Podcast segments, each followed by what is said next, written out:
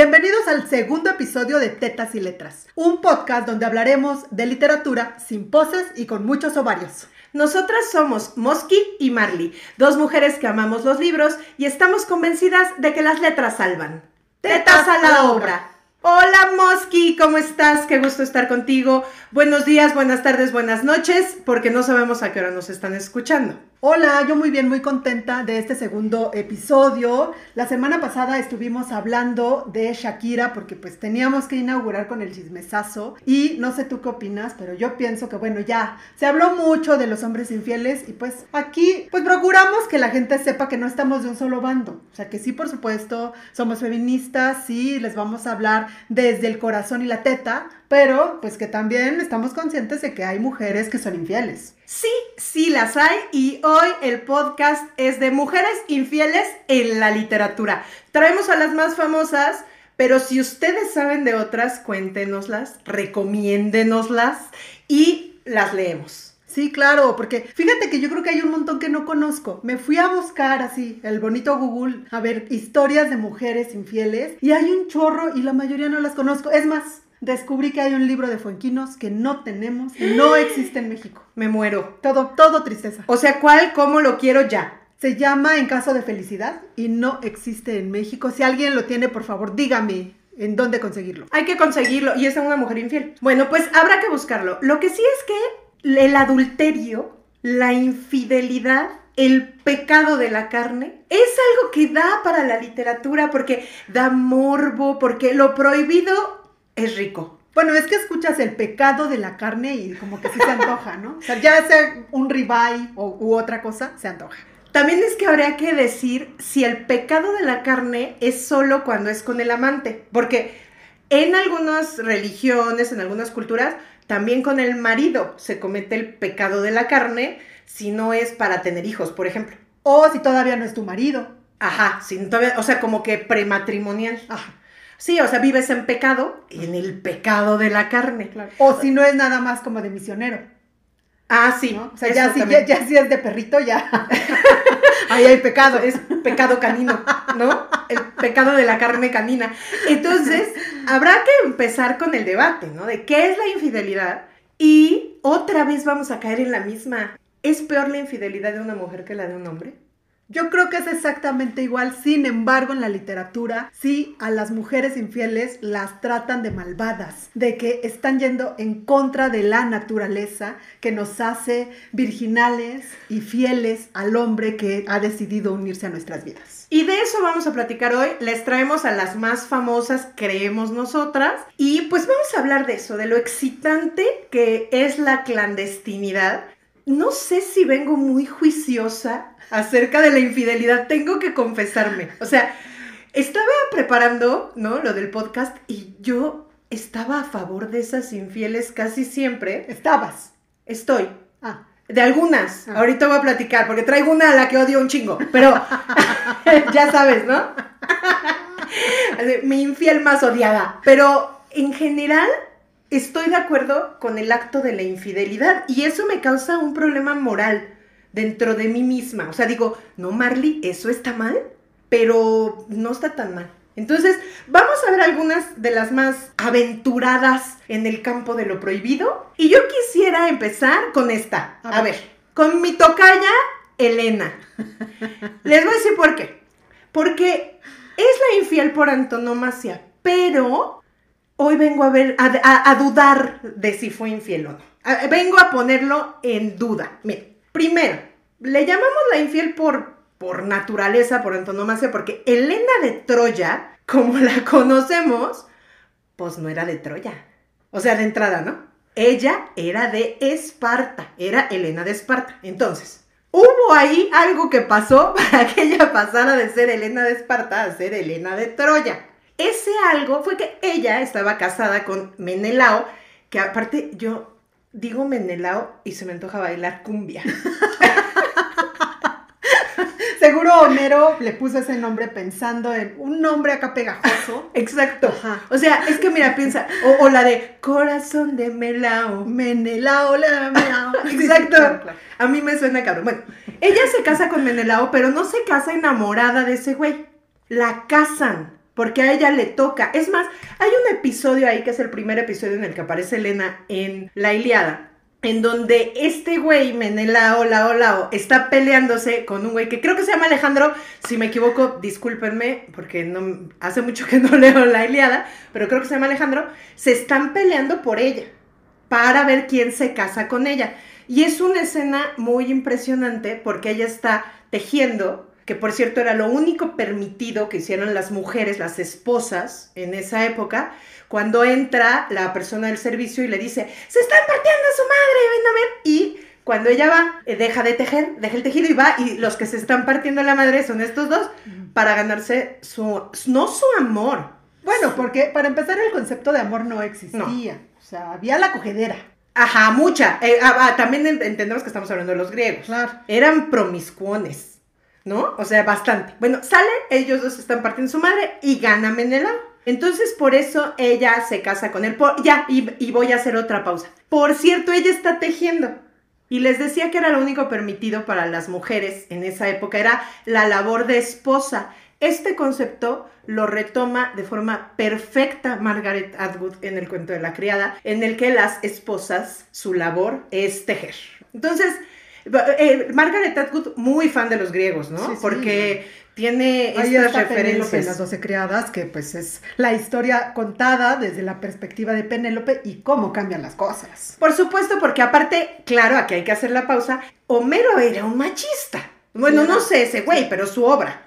No, o sea, ese, no lo conocí, pero su obra es machista y los héroes son héroes y las mujeres son eh, infieles y pendejas, ¿no?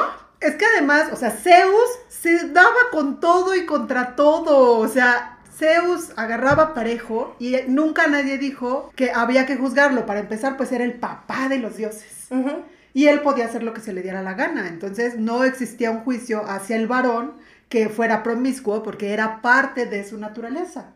Por cierto, Helena es en la mitología hija de Zeus, la más bella hija de Zeus, y es hija de Zeus porque ese güey, como a todas, viola a la madre de Helena, que era la reina de Esparta, y eh, la viola en forma de cisne. Es una mitología muy interesante la de Helena. Él toma la forma de cisne, viola a la madre de Helena, Helena eh, nace de un huevo. Entonces el chiste es que así se casa con Menelao, o sea, no fue por amor, por convicción, por así, no la casan con Menelao porque le tocaba, ya estaba en edad de casarse. Entonces, cuando viene la bronca con París, que eso sí nos lo sabemos, ¿no? Todos, París llega a Esparta y se roba a Helena. Pero, pero, pero, vamos por partes. Se la roba. Sí, pero ah. hay alguien ahí. O sea, Afrodita, que es la diosa de la belleza, le dice a Paris que ella quiere ser reconocida como la única y absoluta diosa de la belleza, la más hermosa entre las hermosas, y le promete el amor de Helena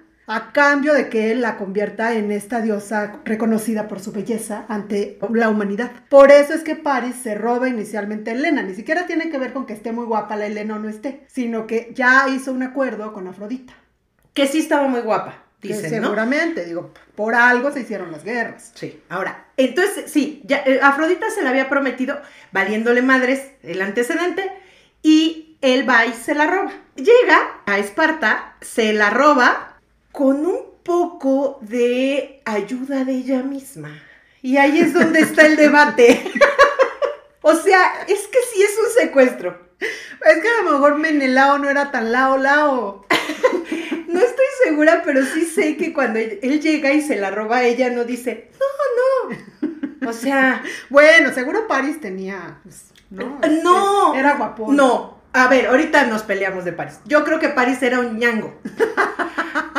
Yo creo, siempre me ha parecido que París era un ñango. O sea, pero es que eso no lo dicen en ningún lado. No, un poco, un poco, ahorita te cuento. Pero el chiste es que se la roba, pero yo aquí le había puesto como con su permiso. o sea, ven, te voy a robar, sí, mijo. Entonces, sí, mi París, le dijo. Entonces, se la roba, ¿no? Se la roba y el marido se enoja, porque pues es su marido, ¿no? Sí, pues Se enoja y ¡pum! la guerra. Entonces, Menelao con sus compinches, porque tenía muchos compadres muy fuertes, Agamenón, Ulises y el famosísimo Aquiles, van a Troya a partirle su madre y a recuperar a Helena. Se desata una de las guerras más impactantes, que es la que narra la Iliada, y yo creo que Helena, o esa es mi interpretación de la Iliada, es que llega a Troya y en chinga se arrepiente, no por su pecado, porque ese concepto es muy católico. Yo creo que se arrepiente básicamente, esta es mi versión, porque se vale, básicamente porque Héctor estaba muy sabroso. Ok. Héctor era el hermano de Paris. Sí, sí. Y estaba de no mamen. O sea, sí estaba. Por eso yo creo que Paris era guapo. Lo que pasa es que pues ya llega Héctor y pues, ¿cómo Sí. no? Sí, cómo no. Sí. Y nos ha pasado. Nunca te ha pasado que dices, Sí. híjole, me hubiera esperado una hora más. que llegara el amigo. Exacto. Sí. Pues yo creo que así le pasó. Porque Héctor era un tipo súper seductor y súper atractivo. Y no mamen, es Héctor. O sea, váyanse a leer la Ilíada y vean lo que hizo este cabrón. Entonces, yo creo que sí se arrepintió. Y el libro sí dice que Menelao era muy, muy masculino y muy viril y París no. Yo sí creo que se arrepintió en chinga, pero se le ha juzgado de infiel. Ahora, la verdad, la secuestraron. O sea, yéndonos a los hechos, fue obligada. ¿Tú qué opinas? No, que sí, ella se quería ir. O sea, sí hubo consentimiento y creo que sí es importante decir, no, no fue un secuestro, porque sobre todo en este momento de la vida, decir con esa facilidad la secuestraron y que no haya sido o viceversa, creo que sí, sobre todo hoy es difícil decir, la secuestraron pero se quería ir, no, a ver, son dos cosas diferentes. O te secuestraron o te querías ir. No se puede al mismo no, tiempo. No, se puede las dos. Creo que ella se quería ver- ir y estuvo chingón. Y la verdad yo no la juzgo. Probablemente habría hecho lo mismo. Si me tienen encerrada en mi casa nada más tejiendo, pues yo quiero ver mundo. Pues sí, la verdad es que esa es la historia de Elena. Yo creo que Elena ha sido eh, muy duramente juzgada por la historia, porque Elena, su único pecado era ser hermosa. Así es. Entonces, pues ahí está, esa es la primera del día de hoy y a mí me cae re bien Elena. La verdad es un personaje que me parece muy interesante, al que el cine sí le ha sacado muchísimo provecho, aunque en realidad en la Iliada Elena solamente aparece seis veces. Es impresionante, ¿no? Porque es un libro tototote. Ella solo aparece en seis escenas y es uno de los personajes más importantes. Bueno, tiene que ver con que al final solo es un pretexto. Y hace rato decías, la recuperaron, como si fuera un objeto. Ah, es que eso O sea, era. Al final, las mujeres para los romanos, para los griegos, éramos solamente objetos. O sea, las guerras se libraban solamente para llegar y hacerse del territorio, ¿no? ¿Por qué los hombres violan a las mujeres en la guerra? Porque es una manera de esparcir su semilla. Es tú eres territorio, formas parte de las cosas que existen en este espacio y entonces yo, como una manera de apropiarme de la tierra, me apropio de tu cuerpo y siembro mi semilla y entonces las próximas generaciones van a tener hijos que van a ser míos. Es una manera de apropiarse del territorio y las mujeres forman parte de ese territorio. Terrible, ¿no? Y cuando decimos es que se la llevaron como una cosa, es que ese era el equivalente Claro. a una mujer, una joya o un lo que fuera, pues así se llevan Elena. Y ahora vámonos con las que siguen. Traemos dos que siempre trabajamos juntas, ¿a poco no? Sí, sí las traemos, pero antes vamos a hablar de la primerita según los católicos. A ver, ah, entonces más allá de la, de la literatura te fuiste a la cuestión religiosa. Sí, claro, porque al final yo creo que la religión también forma parte de la literatura, un poco de la literatura fantástica, con el perdón de los que sean muy creyentes. Pero pues hablar de religión es hablar de fantasía y hablar de estas historias que se crean alrededor de, pues justificar la existencia de la luz, del aire, del- de la vida misma. Así es. Y entonces, bueno, la Biblia es este librote que además cuando tú le preguntas a la gente, ¿cuál es tu libro favorito? Tres de cada cinco dicen la Biblia, porque es el único que se les ocurre y seguramente no lo han leído. Entre ellos Peña Nieto. Entre ellos Peña Nieto, por supuesto. Pero la primera mujer, según la Biblia, que fue infiel fue Eva, porque te cuentan de un fruto prohibido que no deja de ser un eufemismo del pecado, y el pecado pues es esta serpiente que seguramente era un hombre, porque la serpiente era el diablo. Este ángel que lo transforman en diablo porque se siente más hermoso que Dios y entonces lo castigan, lo convierten en, en demonio. Y el demonio es el que se le aparece a Eva. Entonces la Biblia nos lo pone así como muy de, ay, pues una serpiente y la manzana. Pero la verdad es que yo creo que cogieron. Ajá. Yo creo que cogieron y por Y eso la quizá luego se comieron una manzana. Probablemente pues luego les dio hambre, ¿no? O se echaron un cigarrito. ¿No? En todo eso no pensé mientras hacía mi, mi tarea. Por eso Pero- vine. Pero sí, seguramente pues fue la costón, la manzana, el cigarrito, Ajá. no sé. El orden no importa, pero a partir de ahí es que las mujeres van pagando por el pecado de Eva. Porque Híjole. piénsalo, o sea, ¿de veras es pecado comerte una manzana? No, no era una manzana. Yo sí leí ese libro. Exacto, entonces creo que solamente nos lo ponen así de, ay, la manzana y la chingada, pero en realidad de lo que hablan es de que ella fue infiel con Sí. él, con el demonio, o sea, eso está rudo. Está cañón. Sí, hay muchas versiones de eso, pero yo sí me como esa, porque aparte la que expulsan, pues es a ella, ¿no? Así es. Entonces, sí es, eh, creo que es esta precursora de las infieles y que aparte en la religión, aquel que no crea, aquel que viola las leyes de la religión, se le llama así, infiel. Vean que, o sea, está profundo el castigo que se le da a una mujer. Ahorita vamos a hablar de los castigos por la infidelidad, porque el, al hombre se le perdona la infidelidad. El- Para una mujer es un acto imperdonable. Entonces, sí, me gusta que te haya sido hasta Eva. Antes de Eva dicen que estuvo Lilith, que se rebeló y se fue. Y son esas mujeres que nos marcan para siempre, ¿no? Y nosotros vivimos en esta época marcadas por lo que dicen que esas mujeres hicieron, ¿no? Claro, y seguimos responsabilizándolas como del dolor de parir a pinche Eva, si no se hubiera comido la manzana, no me dolería traer al mundo hijos. Aparte hay estudios que dicen que en esa zona geográfica ni manzanas hay y que si hay un fruto prohibido debió ser un dátil. Ok. ¿eh? Me gustan mucho los dátiles, así que puede ser que hubiera caído. Sí, es más fácil que un dátil, dices, bueno, está bien, el dátil, el hilito. Así que una manzana Que así. una. Ay, voy a pecar con esta manzana. ¿Cuántas veces has dicho algo así? La verdad, nunca, nunca, nunca. Una, a lo mejor una con chocolate, ¿no? Puede Cubierta ser. de chocolate o algo así. Bueno, pues ahí están nuestras primeras mujeres. ¿Con quién más vamos? Pues íbamos ahora sí con estas dos mujeres, que además siempre tenemos el debate, que es Madame Bovary y Ana Karenina. Me encantó esta frase, A de adúltera y B de Bovary. ¡Ay, qué ¿Qué bonito! tal? Chinga. Muy bien, pues va, y Dan, A de Ana también, ¿no? A de Ana, claro. Bueno, pues vámonos con estas dos. Voy a empezar con Bovary, si te parece. A ver, ahí no vamos al debate de qué libro nos gusta más, ¿eh? Los dos libros me encantan. Si yo me tuviera que quedar con uno, quizá me quedaría con Ana Karenina, porque me gusta mucho el personaje. Amo a Ana Karenina. Pero creo que Madame Bovary es un libro mejor contado. Te picas mucho, tiene muchos personajes interesantes. ¿Y qué pasa con Madame Bovary? Bueno, Emma, la personaja principal de Madame Bovary, es una mujer de campo que tiene aspiraciones. Ahora les llamamos wannabe.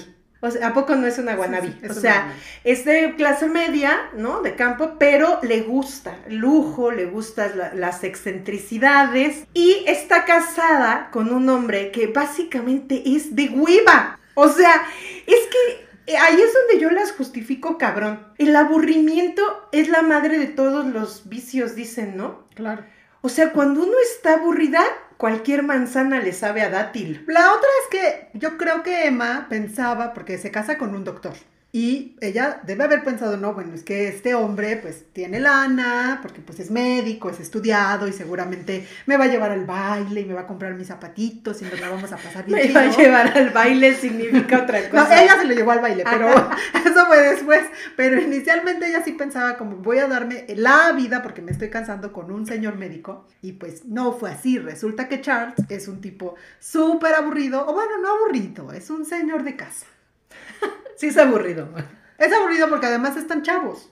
Te lo, te lo creo para señores de nuestra edad que dices, bueno, ya, pues el chocolatito y a dormir. No, pero son unos chamacos. Eran dos chamacos y debe haberse aburrido mucho, sobre todo, insisto, si pensaba que se iba a dar la vida de lujo y fiestas, que no, no le llegó. Sí, ella es- era una mujer aburrida y decepcionada, frustrada, porque ella esperaba otra cosa. Entonces, ella está casada con este hombre que no es malo, solo es aburrido. Tiene un pecado mayor que el aburrimiento este hombre. O sea, es un mediocre. Creo que lo, de lo que está hasta la madre Emma es de vivir con un tipo mediocre, de un tipo que no quiere más, que está cómodo en donde está. Y ella no quiere estar ahí. Entonces, la verdad es que la vemos venir. Cuando conoce al primer amante, porque tuvo varios, que es Rudolf, es inevitable. Cuando lo estás leyendo y aparece Rudolf, tú sabes que se van a acostar. O sea, que no hay de otra, porque ella está en ese momento en el que cuando tienes sed te bebes lo que sea.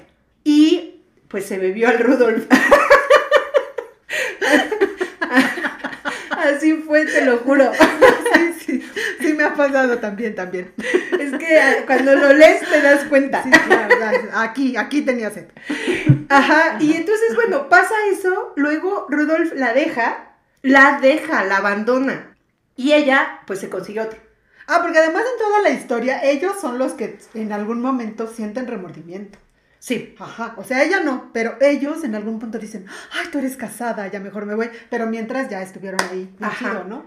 La dejan todos. Y hay un análisis que hablan de que Madame Bovary es una metáfora de la frustración, que de lo que habla, en realidad, es de que el ser humano se la pasa buscando satisfacer sus deseos y nunca lo logra. Lo vuelve a intentar y nunca lo logra y cada vez está más frustrado y más enojado. Y sí, eso es lo que le pasa a Emma. Entonces, en, su casa aburrida y afuera de su casa abandonada, que es una, una cosa, porque ella sufre cuando la dejan estos amantes.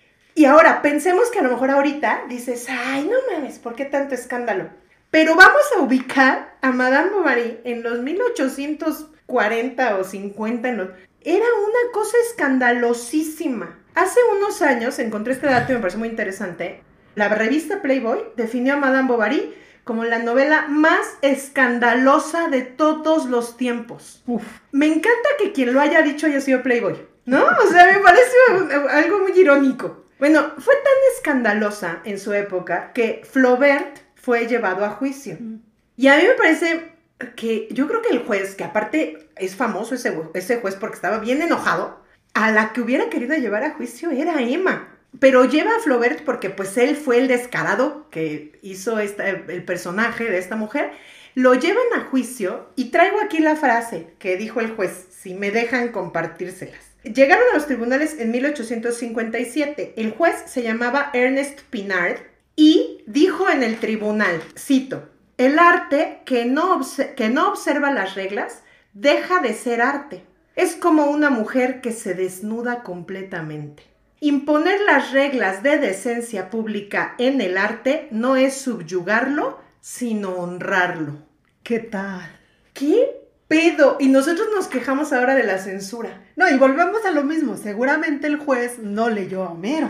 Exacto, a ningún griego, porque ellos eran muy descarados. Pues este señor, eh, Pinar, también llevó al púlpito del juicio a Baudelaire por las flores del mal. O sea, sí, no le gustaba la literatura, ¿no? Seguramente. Pero qué bonita palabra es púlpito. Ajá, Es sí. una palabra bonita. Ni siquiera sé si se llama así, pero... Pero, pero qué bonito es. Pero me entendieron, Ajá, ¿no? sí, está Ajá. bonita la palabra. Y aparte es una palabra que si le cambias la tilde significa otra cosa. Pulpito. Ah.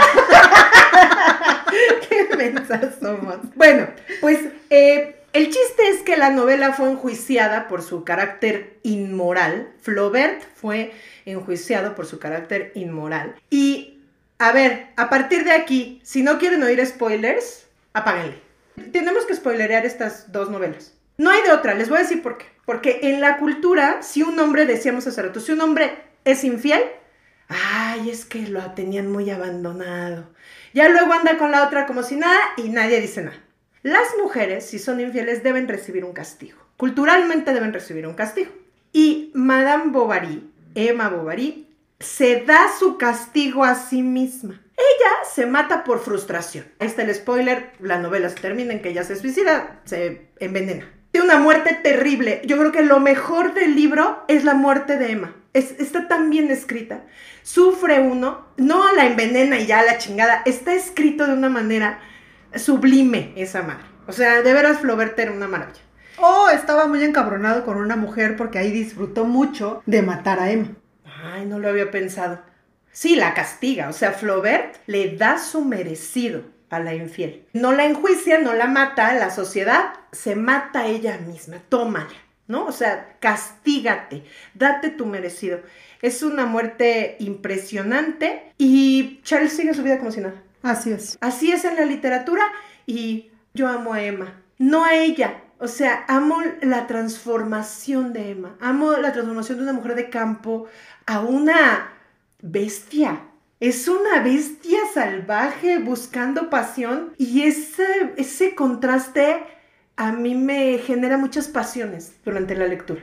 A mí me da mucha tristeza. O sea, para mí es un personaje que ya en serio deseaba cosas, anhelaba una vida llena de paisajes, de música, de gente y terminó muerta por querer probar, por querer conocer, por querer vivir y me parece una historia muy triste. La verdad, yo recuerdo la primera vez que la leí, quedarme con esta sensación de enojo, de qué tonta. Ya sé que también es el juicio que hago yo, una mujer en esta época de la vida y en su momento pues era lo normal, pero me, me dejó esta sensación de chale con ella. Sí, porque aparte antes de morir, pues es una mujer abandonada y triste. Es, esa es la realidad de Emma. Y pues cambia mucho, ¿no? De cuando conoce a Rudolf, hay una escena preciosa cuando lo conoce y se acuesta con él y descubre que la pasión existe y que eso puede sentir porque pues el marido era una X. Y ella grita, tengo un amante, como, como una adolescente enamorada. Eso es precioso. Y luego ver que en esta búsqueda, porque ella lo único que está buscando es sentir. Pues la sociedad, el mundo, la literatura y Flaubert la castigan terminando como las telenovelas, ¿no? Del canal de las estrellas, que todas las malas terminaban pintándose los labios enfrente del espejo y volviéndose locas, ¿no? Y es el, te lo mereces por malvada. Pues ahí está mi, mi, Madame Bovary. Y fíjate que yo creo que ahí es donde podemos unirla con Ana Karenina, porque Ana también lo que quería era vivir. Ana era una mujer igual muy joven, que vivía en la alta sociedad rusa, y estaba acostumbrada a los mejores lujos, estaba acostumbrada a una vida donde ella era la dueña y señora de su hogar. Es importante, ¿no? Mm, claro. Porque no era la dueña y señora del mundo o de la gente con quien se rodeaba, era la dueña y señora de su hogar y una vez que salía de su hogar era la esposa de, la mamá de, y no era ella. O sea, Ana no existía como persona si no era supeditada a ser la mamá de alguien o la esposa de alguien. Y está aburrida y cansada de este hombre, Alexei Karenin, que igual es un tipo aburridísimo. Y él sí la tiene como muy abandonada. En, el libro sí ves el abandono de Emma porque está solita y su única felicidad es su hijo, perdón, de Ana, em, porque su única felicidad es estar con su hijo porque el marido no la pela. O sea, él ya cumplió con su función de tener una esposa preciosa que presumir en la sociedad y se acabó. De ahí no hay más. Y lo que pasa también ahí es que, y pasa ahorita también, es que era una época, y es una época, en la que pareciera que las mujeres tenemos mucha suerte de encontrar determinado tipo de hombre. Así Entonces, si tú le dices, es que mi, mi marido eh, trabaja, ¿no? Como, hoy trabaja, pues todos deberíamos trabajar, ¿no? Trabaja o tiene dinero o em, es de familia o lo que sea, estudió en una universidad importante, lo calificamos de buen partido esta mamada del buen partido. Entonces, ¡ay, qué suerte que te encontraste ese hombre! Como si anduviéramos nosotras ahí eh, luciéndonos para ver si un buen partido nos elige, nos elige. Eso es lo que le pasa a Ana. O sea, Ana es una mujer hermosísima, muy refinada, muy elegante, que aparte que siempre que la llevan al cine es una, una gozadera ver a una Ana Karenina, siempre con unos vestidos divinos, los rusos de esa época que eran eh, pues una cosa elegantísima, los abrigos, casada con un hombre que es eso, un buen partido. Es un hombre con dinero, es un hombre que está, pero es súper de hueva y es un abandonador emocional. No importa que esté ahí, le vale madre su esposa y es clarísimo en la obra. Ana es una mujer que quiere vivir, que tiene sed de vivir y este güey lo que quieres tenerla ahí de adorno, de lo que ahora llamamos esposa trofeo. Eres, tú ahí quédate siendo bonita. Y ella, pues no, ella tiene la jiribilla por dentro. Además de que es una mujer culta, es muy inteligente, sabe bailar, sabe comportarse en sociedad. Por el otro lado ves a la sociedad rusa. Todos se dan cuenta, todos se enteran, pero nadie dice nada. Y entonces, bueno, Ana se enamora de Bronsky, del conde Bronsky. Ay, sí que ella ni siquiera le había prestado atención. Hay una prima y la prima es la que los presenta. Porque esa es otra, si te fijas en todas las historias siempre hay una mujer que es la que empuja a la otra. O sea, los hombres nunca tienen... Una mujer te incita al o una mujer o una serpiente o lo que sea, te incita a la mujer a que cometa el adulterio y en este caso pues es con el conde. Toda la sociedad sabe, porque es como muy elitista el asunto, todos chismean así de, ay, ya viste y sí, titita, Nadie se mete, pero a la que atacan es a ella. Sí, claro. Ella es la infiel, ella es la zorra y él Bronsky, pues él es un tipazo. Y sí es, ¿no? Y está joven y está guapo. Y dices, híjole, sí, cómo no, yo también. ¿Verdad? Yo creo que sí es algo que pasa en Ana Karenina. O sea, ah, yo, es algo, recuerdo cuando de joven lo leí, que él sí me despertaba cosas muy puercas. Y te enamoras de Bronsky. O sea, la primera parte te enamoras de Bronsky y yo no sé si a ti te pasó, pero a mí me emocionaba cuando se encontraban en los sí. salones, así de, ¡Ay! Porque aparte no, no, no era una cosa muy sexosa, No, no. eh, literariamente bailaban. Y entonces tú hacías así, ¡oh! o ¿No? se miraban de un lado a otro del salón con toda la gente en medio. Era y- muy excitante. Ah, sí. Sí, cómo no. Sí, creo que esa es la parte más bonita de Ana Karenina, esta tensión sexual que hay entre, entre estos dos personajes, porque Ana Karenina no es una coleccionista de amantes. Ella se pierde por Bronsky. O sea, está perdidamente enamorada de él y se le nota. Nadie lo puede ocultar. O sea, si era clandestino el pedo, luego termina abriéndose todo porque ella se embaraza. Se embaraza del otro y pues le confiesa todo al marido. Y ahí es donde ya vale madres todo. Yo creo que le confiesa al marido porque no le queda de otra, porque con el marido ya no se acostaba. Claro. Sí, o sea, tenía que ser o de otro o de otro, ¿no? Claro. Sí, porque no es que el marido no pudiera, ella ya tenía un hijo. Por cierto, también Bovary.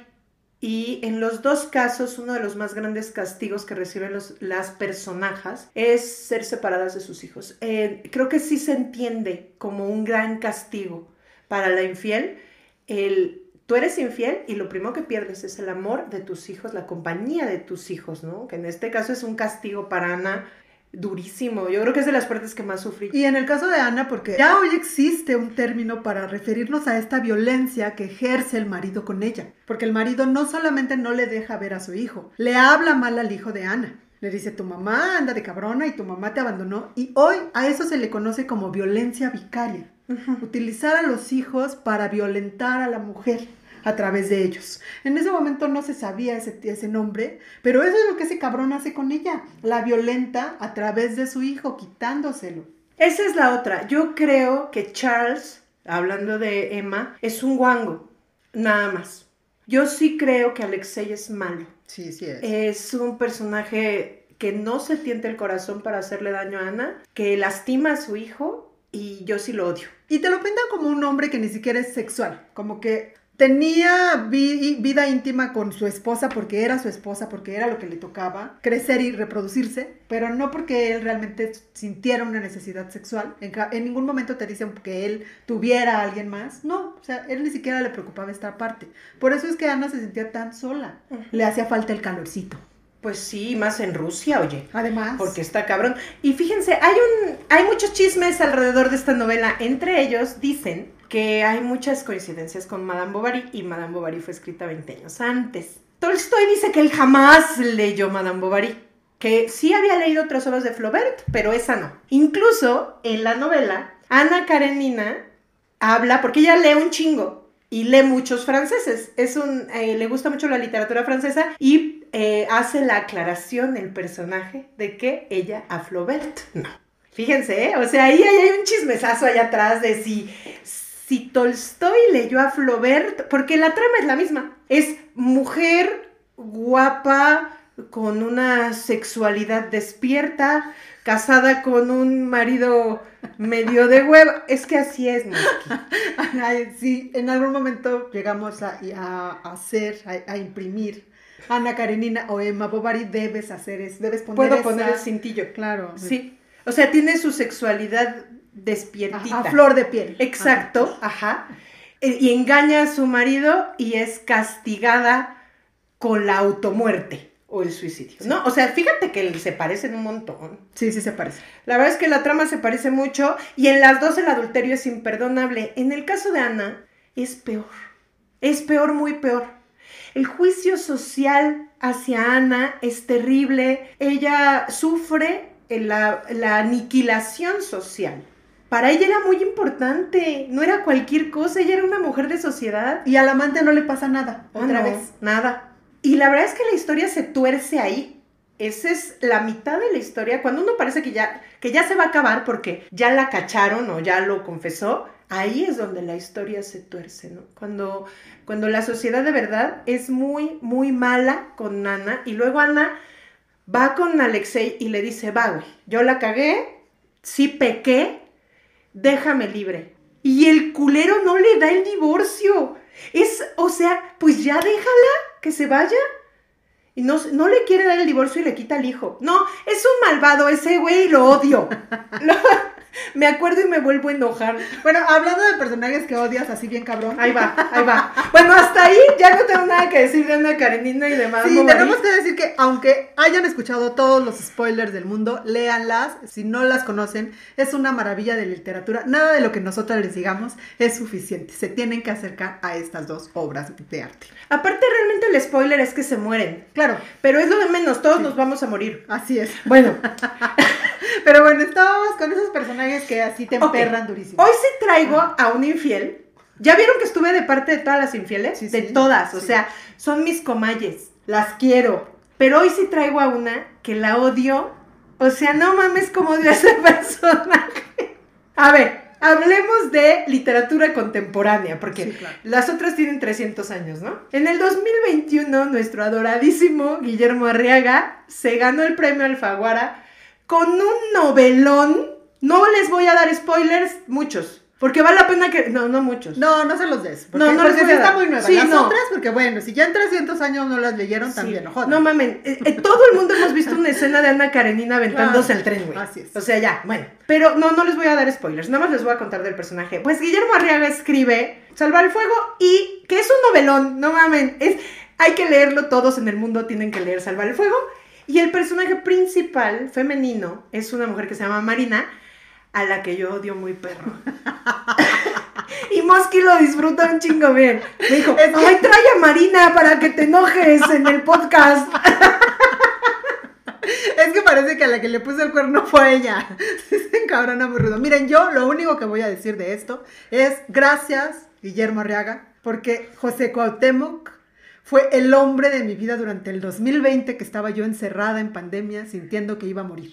Ah, fue en el 2020. Fue en ya 2020. Hasta le cambié el premio. No, bueno, fue en 2020. sí, porque acababa de empezar la pandemia y entonces nos echamos salvar el fuego. Ahí es donde me voy a meter, me voy a contradecir y todas esas cosas. Es que yo pienso, yo no quiero a Marina. Marina me parece un personaje superficial, engreída. Me parece que su escala de valores está muy mal. Pero la justifico solamente porque el hombre en cuestión es José Cuauhtémoc. Ay, no mames. O sea, ay, es que qué difícil. Es muy difícil, la verdad yo no la juzgo. Claro, es importante decir, yo no tengo hijos.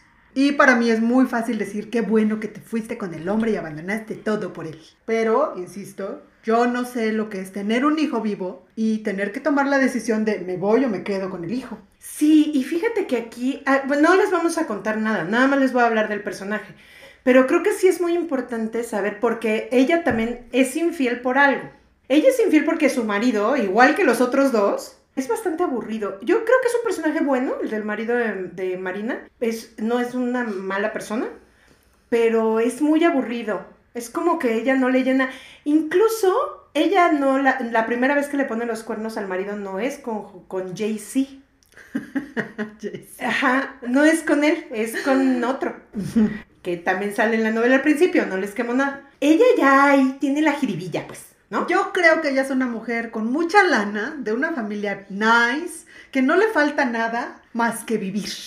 O sea, Sí. como que lleva toda la vida haciendo todo bien, portándose bien, siendo la niña bonita, ta, ta, ta, ta, y de repente aparece este cabrón, Ajá. que es todo lo que ella jamás en la vida ha tenido, pese a que lo ha tenido todo, y pues se me va con todo. Creo que tiene que ver con eso, es un berrinche de niña rica y por eso me cae mal. Porque ella es una mujer, el- ahí está la premisa de la novela, no les quemo lo que pasa, pero es una mujer rica que lo tiene todo, que tiene una un esposo perfecto, unos hijos perfectos y pues ella quiere ser, ella es bailarina y quiere hacer un show de baile muy, este, muy disruptivo y termina haciéndolo en un reclusorio donde conoce a un preso que está preso por parricidio, o sea, no, nada más- no está preso porque se robó un gancito, o sea, está preso por asesinato. Y conoce a Jay-Z, preso por parricidio, y pues se enamora de él igual que todas las mujeres que leímos esa novela, ya. Así es, o insisto, sea, gracias, muchas gracias. sí. O sea, José Cuauhtémoc que es el personaje del año, por supuesto. lo ve y se le hace agua a la canoa y ya, o sea, valió madres. Y todo empieza con una, como una aventura, como, como una fantasía. Y eso me parece muy interesante en Salvar el Fuego, porque no es una mujer deliberadamente infiel. No, dice, es como chancear por Twitter. No, o sea, pareciera que no estás poniéndole el cuerno a nadie. Sí, claro. Ay, no, no le estoy poniendo el cuerno a mi marido, es virtual, solo le mandé un DM diciéndole todo lo que le quiero hacer y parece que es inofensivo. Y no es, no es inofensivo. Y ella empieza como que fantaseando y ay, jiji, es un juego y tómela. Y ella, a mí lo que me cae muy mal del personaje, se los voy a decir, es que me trata a mi José Cuauhtémoc como que, pues yo como caviar, pero pues de vez en cuando me echo un taquito de, de afuera del metro. Y yo pienso que mi José Cuauhtémoc no es un taquito de afuera del metro, Es un tacotote. Es un tacazo. Entonces, la verdad sí me emputa. Me emputa que me lo ninguneé. No, sí, ya te vi. Sí, Sí te eh, pones mal. Sí, pero le han salvar el fuego. O sea, qué novelón. O sea, estoy. ah, Ya la quiero volver a leer. Mira, ya nada más porque, para que se te baje el coraje, porque ya esto se nos está acabando, te voy a recordar un personaje preciosísimo, A ver. infiel pero hermoso, Ay, a ver. Naomi. No me acordaba de Naomi. Naomi de Tanizaki es un personaje precioso porque resulta que el personaje principal es un hombre que conoce a Naomi, Naomi es una niñita, y la ve toda menzorrona y dice, no, pues esta, va a- porque lo dice, no recuerdo la frase exacta, pero dice, esta me va a hacerle la limpieza, me va a hacer de comer y no me va a exigir nada, porque es pobre, está bien chamaca, y se casa con ella, en esta idea de la voy a hacer como yo quiera. Naomi, conforme van pasando las semanas, los meses, se empieza a transformar. Porque lo que no tenía era lana para hacer todo lo que quería, pero se casa con este hombre que sí tiene y comienza a vestirse bonito y a ir a clases de baile y a conocer gente y se va volviendo una mega cabrona. Ay, sí la amo. Y es preciosa, es preciosa. Sí la amo. Y fíjate que el- el- de esa no hay película. Pero yo me imagino al marido, siempre me lo he imaginado como la hormiga atómica. o sea, creo que es así como chiquito, cabezón, así sin chiste. Y ella es una mujer. Ella es preciosísima. Ajá. Es un librazo. Aparte, yo recuerdo, eh, me acuerdo de ese libro y me acuerdo de las sedas y de las telas y de cómo ella tiene todos estos sentidos despiertos. Por supuesto, una persona que goza de la comida, de las telas, de los aromas, goza del sexo. Ese es el rollo en estas, en todos estos personajes. Son mujeres apasionadas. Naomi le sale muy apasionada al tipo que le sale el tiro por la culata. Es un librazo. Sí es. Sí, yo lo amo muchísimo. Es de mis consentidísimos. Así que corran a leer a Tanizaki y Naomi porque de veras van a amar al personaje. A los dos, a uno por tonto y a la otra por cabroncita. Ajá, es una mujer cabrona, pero es una mujer cabrona con la, a la que uno entiende. Que, cosa que no me pasa, por ejemplo, con eh, Stell de Dickens. Ah, ya, de eh, Grandes Grandes Esperanzas. Esperanzas, perdón. Eh, ella es una mala malvada a la que yo no entiendo. O sea, creo que es demasiado malvada. Esta es una malvada a la que sí entiendo. Sí, porque además es muy divertido ver como este hombre que cree que va a tratar de mensa a la mujer por verla pequeña, inocente, chiquita, tatá, pues todo se le voltea y resulta que no, que el chiquito, pequeño, inocente es él. A lo mejor por eso me lo imagino así como la hormiga atómica. Puede ser. Porque termina siendo un moco, ¿no? Sí. Y ella, un mujerón. Sí, es una infiel preciosa. ¿Traemos más infieles o ya no? No, pues ya con esto se nos acabó. Traemos más, pero se nos acaba el tiempo. Está bien, pues nos quedamos con estas infieles, pero me parece un tema interesantísimo, un buen pretexto para reflexionar de nuevo. ¿Por qué hay cosas inmorales que nos parecen que está bien si las hace un hombre y nos parecen imperdonables si las hace una mujer? Todas las mujeres de la literatura que cometen infidelidad son fuertemente castigadas. ¿Por qué hacemos esa separación? El hombre, si lo hace, es un chingón y es un machote y eh, los amigos están orgullosos de él y las mujeres somos unas putas, unas facilotas, unas abandonadoras de hijos. No estoy diciendo que esté bien ser infiel, lo que estoy diciendo es por qué medimos con diferente vara la infidelidad dependiendo de nuestro género. Eso. Pues muchas gracias por acompañarnos. Esperamos que hayas disfrutado esta charla tanto como nosotras. Y por qué no que te pongas a escribir tu propia historia de infidelidad, ya seas el infiel o no. Nosotras fuimos Mosky y Marley. Los esperamos en el siguiente episodio de Tetas, y Letras.